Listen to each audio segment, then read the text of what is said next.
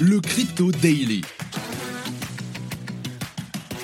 Mon nom est Benjamin Cohen. Et vous êtes bien sur le Crypto Daily. Le podcast qui traite de l'actualité crypto, NFT et métaverse. Dans vos oreilles, chaque jour, du lundi au vendredi. Bonjour à toi, j'espère que tu vas bien.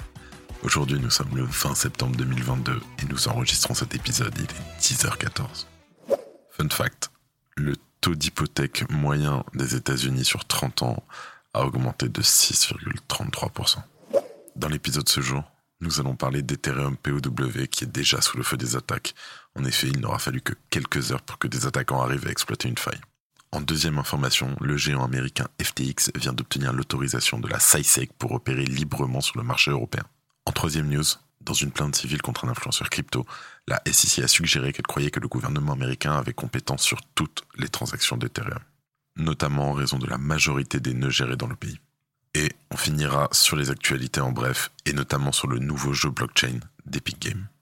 Mais avant tout ça, le coin du marché. Here comes the money. Here we go.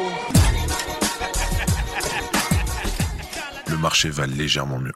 Nous avons une market cap qui est remontée d'à peu près 30 milliards de dollars sur les dernières 24 heures en hausse d'environ 4%. Nous avons un Bitcoin qui s'échange dans les 19 300 dollars en hausse d'environ 4,5%. Un Ethereum qui s'échange aux alentours des 1300 dollars en légère hausse d'environ 4%. Nous avons un XRP en hausse d'environ 9% qui s'échange aux alentours des 0,37 dollars. Et pour finir, parce que nous en parlons aujourd'hui, nous avons un FTX token, le FTT, qui s'échange aux alentours des 24 dollars avec une hausse de 6%. Première information du jour, suite au merge d'Ethereum, la chaîne forquée Ethereum POW a subsisté. Comme nous en avons parlé la semaine dernière, une deuxième chaîne Ethereum POW est apparue suite au merge. Nous en parlions dans beaucoup d'épisodes de la semaine dernière. Cette chaîne rassemble quelques mineurs souhaitant faire perdurer le consensus par preuve de travail. Bien entendu, la majorité de l'écosystème ayant accordé sa confiance à Ethereum 2.0, la viabilité de la version POW est très incertaine. Si du côté de la blockchain en elle-même tout semble fonctionner comme il faut, ce n'est pas le cas de toutes les applications sur cette blockchain, et bien sûr plus particulièrement d'OmniBridge. Alors déjà, qu'est-ce qu'un bridge? Les bridges sont des protocoles connectant deux blockchains, ce qui leur permet d'interagir entre elles. Alors un bridge par exemple, ça va te permettre de transférer des stablecoins USDC de la blockchain Ethereum vers la blockchain Solana, en toute simplicité. Maintenant, qu'est-ce qu'OmniBridge? Cette plateforme en fait permet de communiquer avec la Gnosis Chain, une autre chain il y a eu une erreur dans le smart contract du bridge qui a permis à l'attaquant d'exécuter des actions à la fois sur la blockchain Ethereum ainsi que sur sa version POW. A priori, cela viendrait du fait qu'OmniBridge utilise la chain ID d'Ethereum en lieu et place de celle d'Ethereum POW sur la proof of work. Qu'est-ce qu'un chain ID On en a beaucoup parlé, mais c'est le numéro d'identité d'une blockchain. Ce dysfonctionnement a permis à l'attaquant de vider les Ethereum W sur le smart contract d'OmniBridge d'Ethereum POW. Suis-moi bien. Ce hack a été mis en lumière par les équipes BlockSec spécialisées dans la sécurité des blockchains, qui a averti publiquement la communauté qu'un attaquant avait réussi à exploiter une faille dans l'un des protocoles déployés sur Ethereum POW. L'attaquant a dans un premier temps déposé des Ethereum dans le smart contract d'OmniBridge sur la blockchain Ethereum. Il les a ensuite retirés. En parallèle, avec le problème de Chain ID sur OmniBridge, ça a permis à l'attaquant d'utiliser une commande pour recevoir une quantité équivalente d'Ethereum W sur ce réseau. Alors, normalement, une série de mises à jour sur Ethereum, que l'on appelle les Ethereum Improvement Proposal, les EIP, aurait dû empêcher ce type d'attaque. Mais le code d'OmniBridge utiliserait une vieille version du langage Solidity. Le hard fork ayant conduit à la naissance d'Ethereum POW aurait ainsi permis à ces failles de se révéler.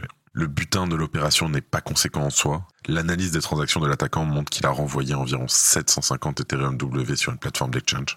Cela fait un montant au moment des faits d'une valeur de 8 à, à 10 000 dollars, tout au plus. Mais notons que malgré tout, qu'il est probable que d'autres problèmes similaires soient présents sur d'autres applications et permettrait alors à d'autres attaquants de récupérer des Ethereum W pour aller les vendre sur les plateformes centralisées. Comme d'habitude, faites attention. Malgré le marché baissier connu depuis plusieurs mois, les exchanges continuent d'étendre leur stratégie pour s'installer durablement dans le paysage des crypto-monnaies. On l'a vu encore la semaine dernière avec Binance et la Blockchain Week. En ce sens, la branche européenne de FTX vient d'obtenir l'approbation de la Cyprus Securities and Exchange Commission, CySEC, pour opérer en Europe. La CySEC est l'agence de régulation financière de Chypre. En tant qu'État membre de l'Union européenne, la réglementation financière et les opérations de la CySEC sont soumis à la loi européenne d'harmonisation financière, connue sous le nom de MIFID. Un nombre important de courtiers forex de détail à l'étranger et de courtiers d'options binaires ont obtenu l'enregistrement de la SISEC.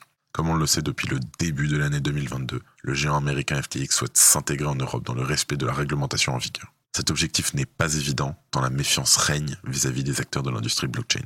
Dès lors, cette annonce apparaît comme une libération pour FTX, qui pourra désormais se targuer d'être le seul exchange au monde, et je dis bien le seul, pour le moment, à avoir obtenu cette autorisation spécifique. D'ailleurs, grâce à l'obtention de cette approbation, FTX va être en mesure de posséder entièrement une entreprise d'investissement locale acquise plus tôt dans l'année. Cette autorisation implique de nombreuses obligations à l'encontre de la branche européenne de FTX. En effet, FTX Europe devra désormais respecter la directive européenne concernant les marchés d'instruments financiers, appelée MIFID 2, rentrée en vigueur en 2018. Alors, qu'est-ce que MIFID 2 MIFID 2 souhaite renforcer l'obligation d'information à la charge des institutions financières afin de permettre une meilleure transparence des entreprises sur le marché et sur les transactions passées par les utilisateurs. L'objectif final est de limiter le risque pris par les utilisateurs en leur offrant une masse de connaissances pour maîtriser leur investissement. Comme dit précédemment, pour l'instant, l'obtention d'une licence complète pour opérer librement sous une licence MIFID 2 a été seulement obtenue par FTX. C'est une victoire pour l'exchange, puisque la décision de la SISEC, comme tu l'as deviné, lui permet désormais de s'étendre sur l'ensemble de l'espace économique européen. Bien entendu, il y a une question qui subsiste. Allons-nous bientôt avoir un renforcement des conditions générales d'utilisation sur FTX la question inquiète énormément l'ensemble des clients de FTX, tant le rapprochement récent de Binance avec les institutions financières européennes a débouché sur un changement en profondeur de l'expérience utilisateur. D'ailleurs, Sam Bankman-Fried, CEO et fondateur de FTX, n'est pas forcément rassurant sur le sujet, puisqu'il explique que, je cite, L'obtention de cette licence dans l'Union européenne est une étape importante pour atteindre notre objectif de devenir l'une des bourses les plus réglementées au monde. Nous continuons à travailler avec la SISEC et les régulateurs du monde entier pour être le leader du secteur des actifs numériques lorsqu'il s'agit de respecter les normes financières attendues des institutions financières traditionnelles. Dès lors, de nombreux observateurs s'interrogent à propos des répercussions de la SISEC sur les procédures utilisées par FTX. Est-ce que par exemple un renforcement du KYC, Know Your Customer, ou une accélération des mesures de contrôle sur les dépôts et retraits des utilisateurs est possible? Certainement, mais seuls les prochains mois pourront véritablement apporter une réponse à ces interrogations. Si tu aimes le daily, sache qu'une note et un commentaire nous aident énormément. Aussi, si tu ne veux rien rater de l'actualité, abonne-toi. Dernière news du jour qui est inquiétante à mon avis. La SEC américaine a intenté une action en justice fédérale lundi contre un influenceur crypto, Yann Balina, pour son incapacité à enregistrer une crypto-monnaie comme security avant de lancer une ICO en 2018. Au départ, c'est un procès totalement banal. La SEC a depuis des années intenté des poursuites civiles contre des individus et des organisations pour avoir déployé des ICO non enregistrés. Dans un geste audacieux et potentiellement sans précédent, enfoui dans le 69e paragraphe du procès, la SEC a affirmé aujourd'hui qu'elle avait le droit de poursuivre Balina, non seulement parce que son affaire concerne les transactions effectuées aux États-Unis, et suis-moi bien à partir de là, mais aussi parce que l'ensemble du réseau Ethereum relèverait de la juridiction du gouvernement américain de par la majorité des nœuds situés aux USA. Dans sa plainte, le régulateur a noté que les Ethereum envoyés à Balina étaient validés par un réseau de nœuds sur la blockchain Ethereum qui sont regroupés plus densément aux États-Unis que dans tout autre pays. La SEC conclut alors, je cite, En conséquence, ces transactions ont eu lieu aux États-Unis. En gros, la SEC suggère que parce qu'un plus grand nombre de nœuds de validation d'Ethereum opèrent actuellement aux États-Unis que dans tout autre pays, que toutes les transactions Ethereum dans le monde devraient être considérées comme d'origine américaine. Actuellement, il y a 45,85% de tous les nœuds Ethereum qui opèrent depuis les États-Unis selon Etherscan. La deuxième plus grande densité de nœuds se trouve en Allemagne, avec seulement 19% en comparaison. Si la SEC réussissait à classer l'activité sur Ethereum comme similaire à celle d'une bourse de valeur américaine, cela reviendrait à ce que la SEC revendique la juridiction sur toutes les activités du réseau Ethereum. La semaine dernière, dans les heures qui ont suivi le merge, le président de la SEC, Gary Gensler, a laissé entendre que la transition pourrait rapprocher le réseau de la définition d'une security aux yeux du gouvernement. Alors là, c'est un message que je vais faire à tous les auditeurs du podcast. Si les États-Unis commencent à espérer pouvoir contrôler Ethereum, sachez que peu importe votre camp, que vous soyez Bitcoin maximaliste, Solana maximaliste, ce que vous voulez, on va tous avoir un énorme problème.